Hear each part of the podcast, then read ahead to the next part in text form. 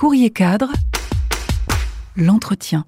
Président de la fondation Positive Planète, ex-conseiller de François Mitterrand et de ses successeurs, l'économiste et écrivain Jacques Attali est considéré comme l'un des penseurs les plus influents de France. Mais que se cache-t-il derrière son parcours hors norme et cette réussite? Il nous raconte tout lors de cet entretien avec Fabien Soyer. Dans Devenir soi en 2014, vous donniez aux salariés 5 clés pour se projeter dans l'avenir.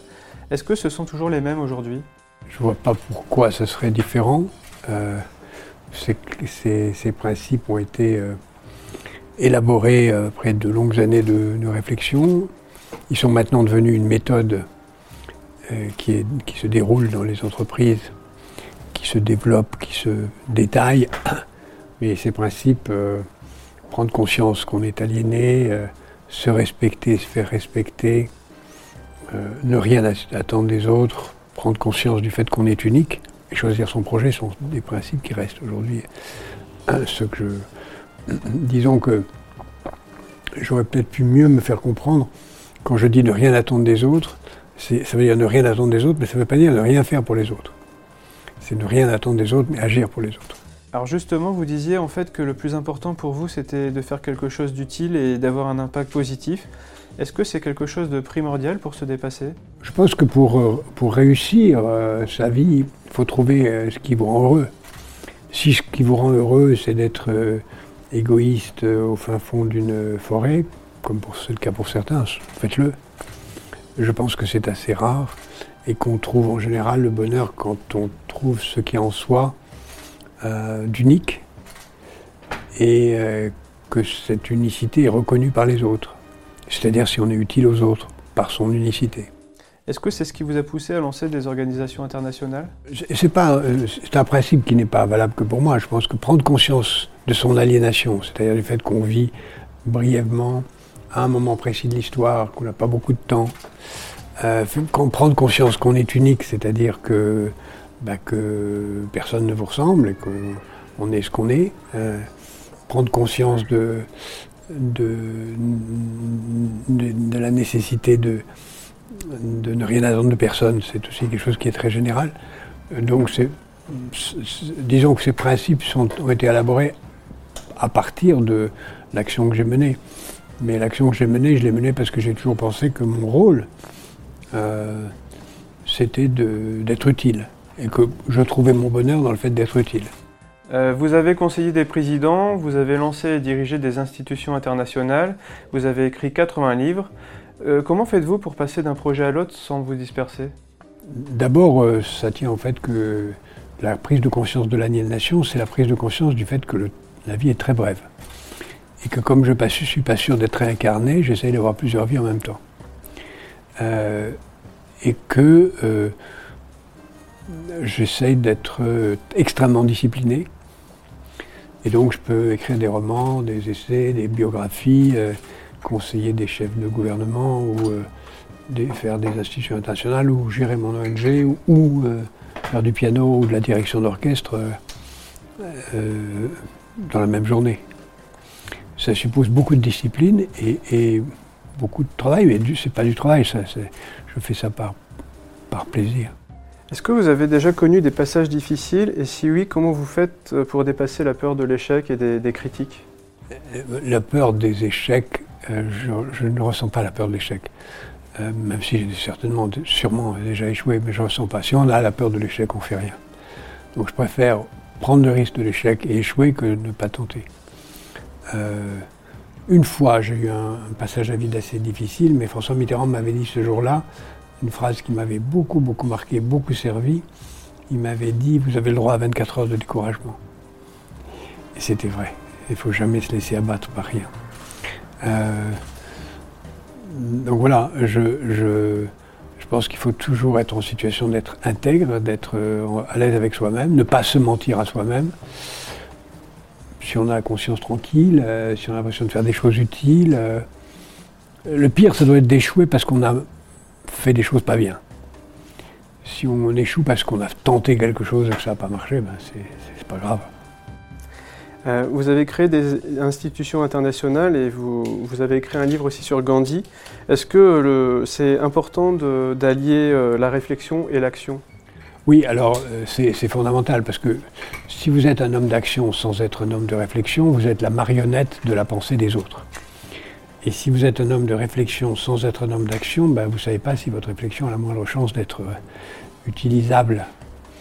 Et en effet, vous prenez un bon exemple, celui de Gandhi, qui était à la fois un homme de réflexion et un homme d'action en même temps, même si euh, dans cette biographie, je suis assez critique à son égard, parce que, comme souvent d'ailleurs, ce que j'ai essayé de faire, d'éviter ça dans ma vie privée, c'est que beaucoup de gens qui sont des, grands personnages ont sacrifié totalement leur vie privée. Gandhi euh, en particulier, et euh, d'une façon assez monstrueuse.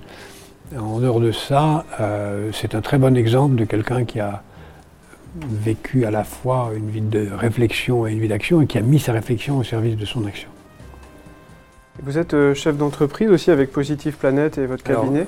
chef euh, Positive Planète, je préside une ONG, une fondation. Donc c'est pas une. Vous avez raison, c'est comme une entreprise. je veux dire, vous supervisez des équipes. Oui, c'est ça.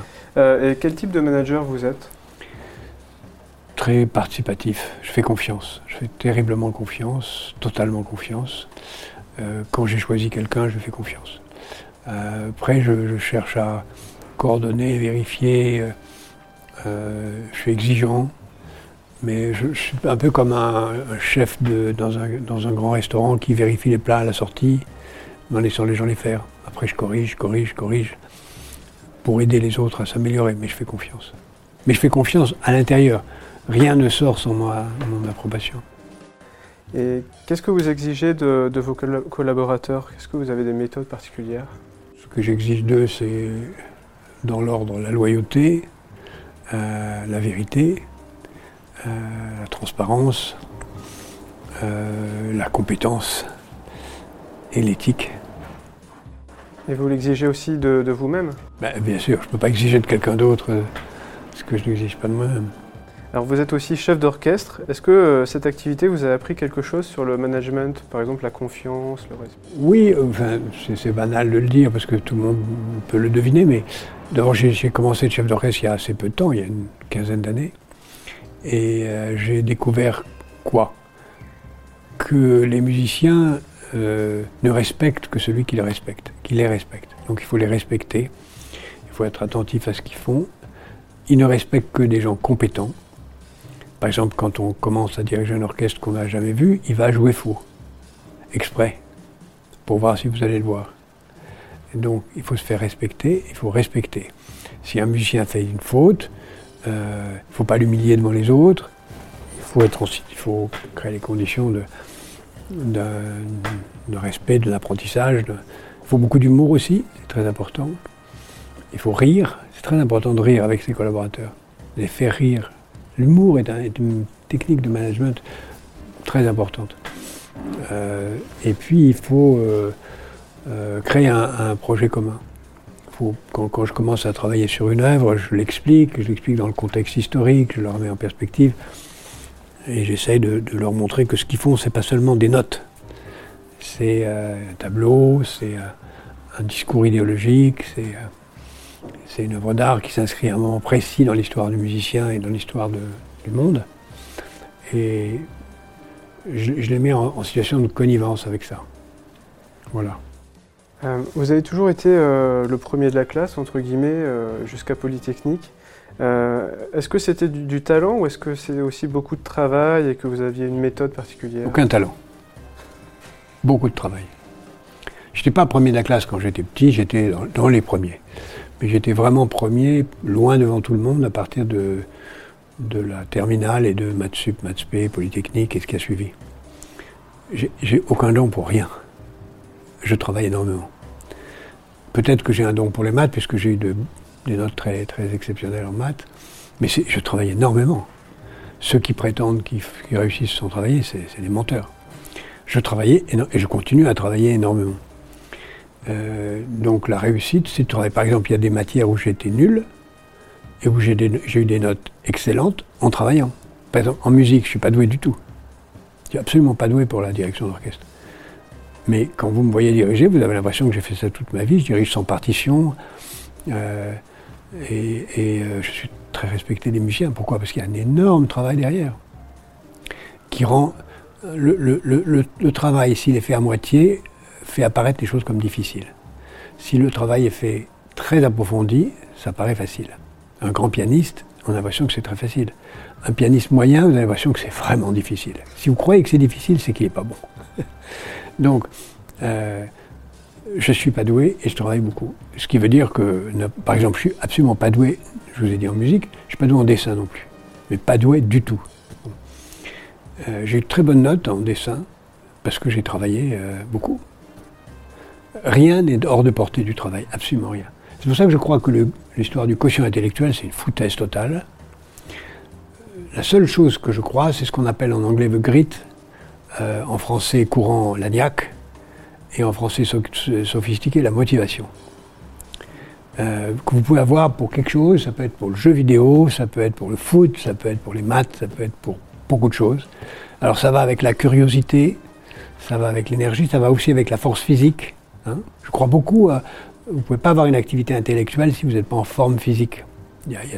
Bon, il y a des contre-exemples. Beethoven était un, immense musicien, mais il était dans une forme physique épouvantable. Moi, j'estime que quand j'écris, c'est un exercice physique.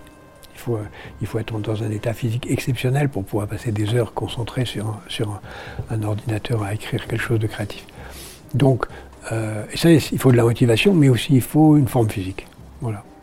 Et pour garder euh, l'ANIAC et, prendre euh, sa vie professionnelle en main, est-ce que vous avez des conseils à donner aux, salariés, aux gens qui travaillent? D'abord, devenir soi. Trouver ce à quoi, pourquoi ils sont faits. Le chercher. Ne pas se contenter d'un métier qui soit, qui soit simplement alimentaire. Euh, on, finit, on finit par pas bien le faire. C'est facile à dire, parce qu'il y a des gens qui ne peuvent pas faire autrement que, évidemment, que gagner leur vie. Moi, je ne suis pas issu d'un milieu riche. J'ai eu le privilège d'avoir la motivation de travailler et de, faire à peu près ce que j'ai voulu dans, ma vie, mais ce n'est pas le cas de tout le monde. Il y a des gens qui, n'ont pas cette, chance. Mais je crois qu'il faut continuer à la chercher le plus longtemps possible et ne pas s'enfermer dans quelque chose qu'on n'a pas envie de faire. Parce que c'est terrible. On ne vit qu'une fois. On ne vit qu'une fois. C'est quelque chose qu'on ne répète pas assez, on ne vit qu'une fois. Et, euh, c'est absurde de le passer euh, simplement à gagner une vie qu'on n'a pas envie de mener. Quoi. Comment on peut savoir ce qu'on a envie de faire? Vous avez raison. D'abord, on peut avoir envie de faire plusieurs choses. Euh, il faut chercher. Ça peut changer au cours du temps. C'est là où les, les, différentes étapes du devenir soi sont très importantes. Il faut avoir vraiment envie de chercher en quoi on est unique, ce qu'on fait, et puis essayer des tas de choses. C'est comme euh, quand on est jeune, euh, on doit, si on a la chance d'être dans une bonne école ou avoir des parents qui sont euh, qui vous aident, il faut essayer plusieurs instruments de musique, il faut essayer plusieurs sports. Puis après, vous allez vous rendre compte que vous n'avez pas eu la chance de faire de l'escrime, mais vous auriez peut-être été champion olympique si vous aviez eu cette chance. Et c'est fascinant de voir qu'il y a des gens. Moi, j'ai un ami qui est un des plus grands violonistes du monde. Ses parents étaient experts comptables, il n'y avait pas de musicien du tout dans sa famille. Bon, lui est un des plus grands violonistes du monde, son frère est un excellent violoncelliste, euh, parce que ses parents leur ont fait essayer plein d'instruments, et puis voilà. Mais si, si, son père avait dit tu seras comptable et oublie la musique, on aurait perdu un très grand violoniste. Donc il faut essayer le maximum de choses. Euh, juste comment vous voyez en fait l'entreprise de demain, celle, euh, celle qui, qui, survivra à la crise et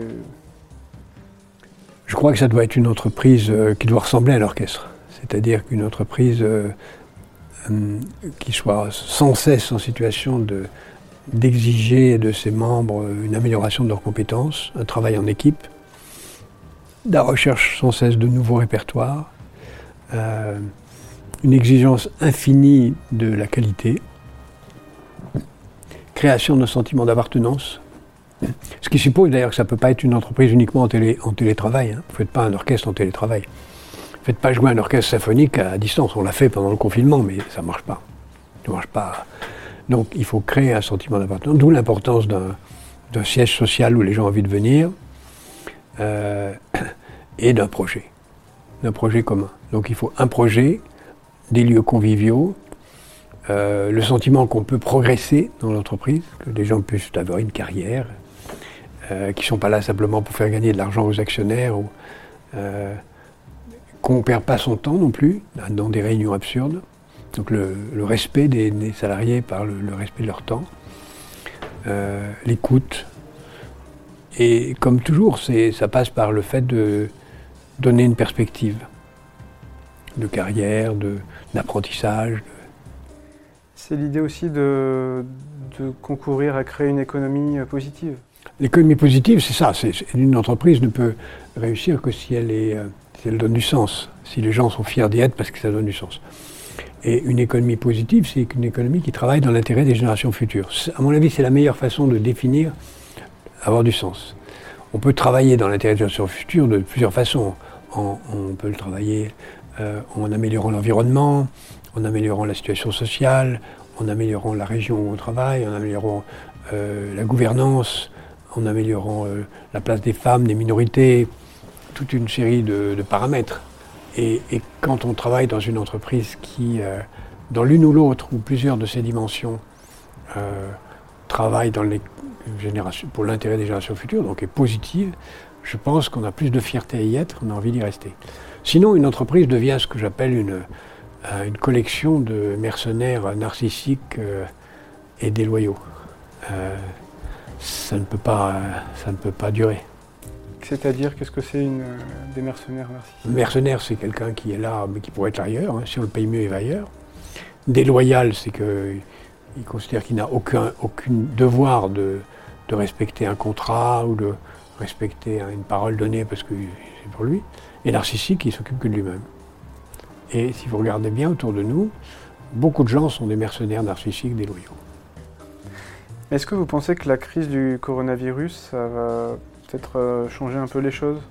Elle a exacerbé tout. Elle a exacerbé euh, la tendance au narcissisme et à l'enfermement dans, le... Et elle a aussi fait naître davantage d'altruisme, davantage de prise en compte. Par exemple, vous portez des masques.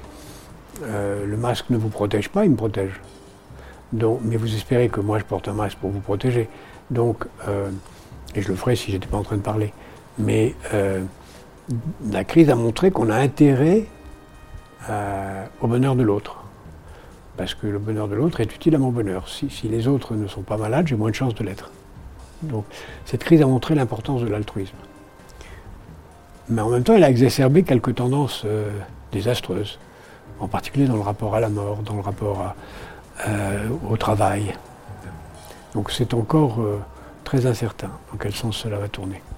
Je crains que ça tourne mal parce que la crise économique va être tellement brutale que si euh, le politique n'est pas capable, dans, tous les pays, et en particulier dans le nôtre, de créer un sentiment d'empathie, de respect, d'humilité, de partage, de justice sociale, de gratitude à l'égard de ceux qui, ont été ce que j'appelle l'économie de la vie, de gratitude à l'égard de ceux qui ont été dans l'économie de la vie en première ligne pour nous permettre de vivre, euh, je, crains la colère, la, colère violente, plus encore que par le passé. Euh, et vous parliez d'humilité. Euh, est-ce que l'humilité, c'est une qualité importante pour réussir dans le monde professionnel? L'humilité, oui, s'il n'est pas de l'hypocrisie. C'est-à-dire la vraie humilité. L'humilité, c'est ne c'est difficile, hein. moi j'ai pas du tout tendance à être humble naturellement. C'est très difficile l'humilité. C'est un vrai travail sur soi. Parfois je m'énerve. Je m'énerve, c'est trop lent, ça ne va pas assez vite. Euh, l'humilité, c'est euh, respecter les autres, euh, leur vitesse, leur, leurs exigences, leurs soucis, leurs préoccupations. C'est faire attention à ne pas manifester en rien un sentiment de supériorité ou de jalousie. C'est pas facile, l'humilité. Je comprends, d'ailleurs, dans beaucoup de religions, c'est vraiment ressenti comme, à juste titre, comme passant par des techniques de maîtrise de soi très compliquées. C'est pas naturel. Mhm. Et vous, euh, c'est naturel Non, pas du tout. C'est pas naturel, euh, mais j'essaie de J'y arrive mieux que dans le passé. Vous la travaillez, vous avez des ah techniques euh, Oui. Oh, il y a des techniques simples. Hein. Diderot, euh, quand il était très fâché contre quelqu'un, euh, il lui écrivait une lettre d'une extrême violence, mais il ne l'envoyait pas. Donc je crois que l'humilité, c'est aussi ça. Hein. C'est penser les choses terribles, euh, arrogantes, méchantes, mais les garder en soi et puis finalement euh, ne pas s'en servir. Puis ça, ça, finit par passer. Est-ce que vous avez euh, des défauts au travail que vous avez réussi à, à utiliser en fait? J'ai beaucoup de défauts, hein, mais je vais trop, très vite, trop vite. Euh, je crois, fais confiance à mes intuitions. Euh, et euh, je n'ai pas toujours trouvé assez de gens pour me dire non.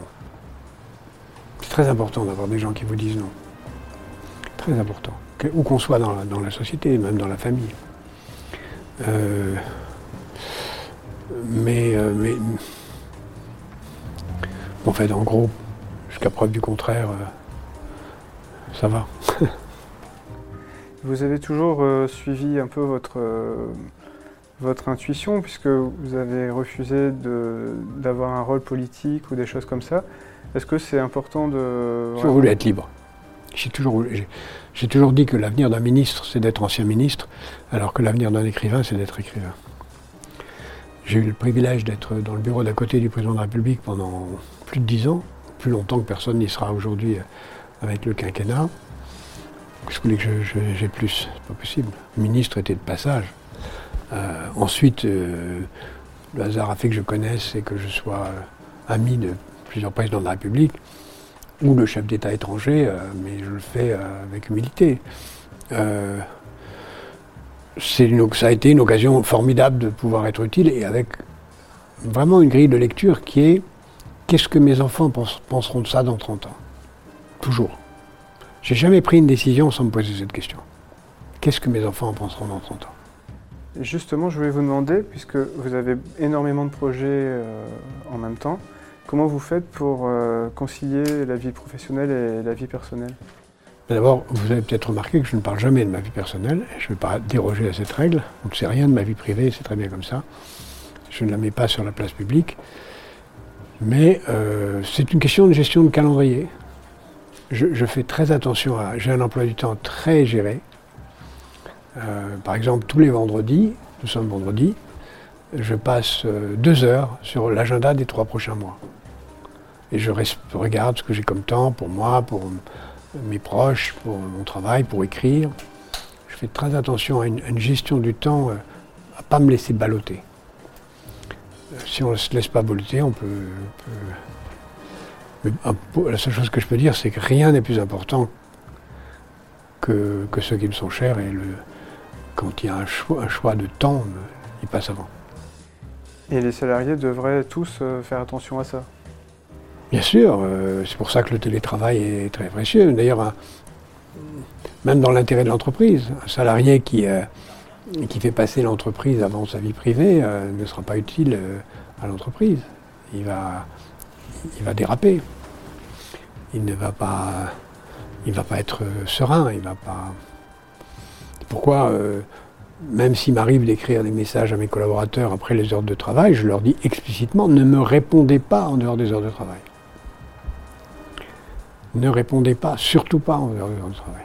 Alors parfois je leur envoie, parfois je le mets en brouillon et je l'envoie pendant les heures de travail, pour, parce que l'idée m'est venue, je l'écris. Mais quand on me répond en dehors du travail, je réponds non, non, ne, le faites pas.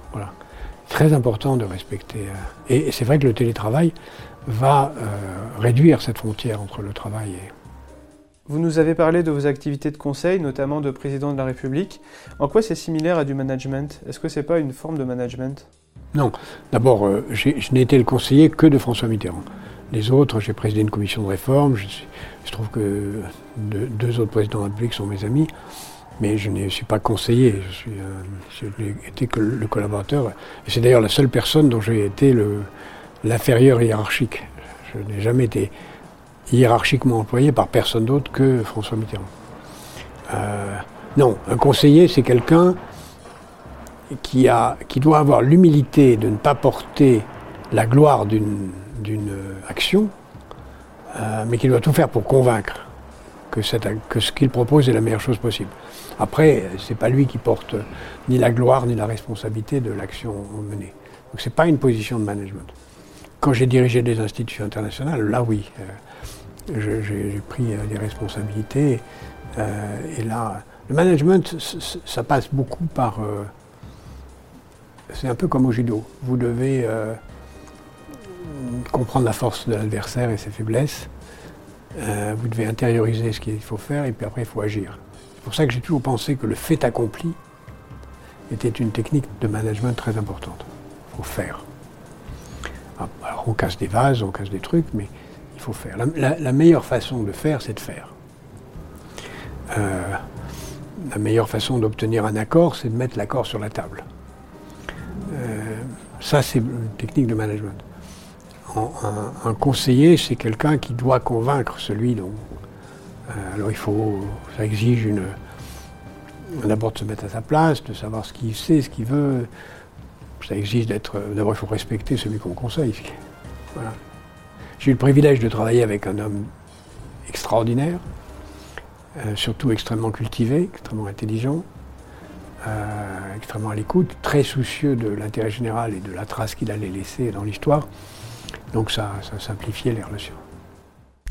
Courrier cadre, l'entretien.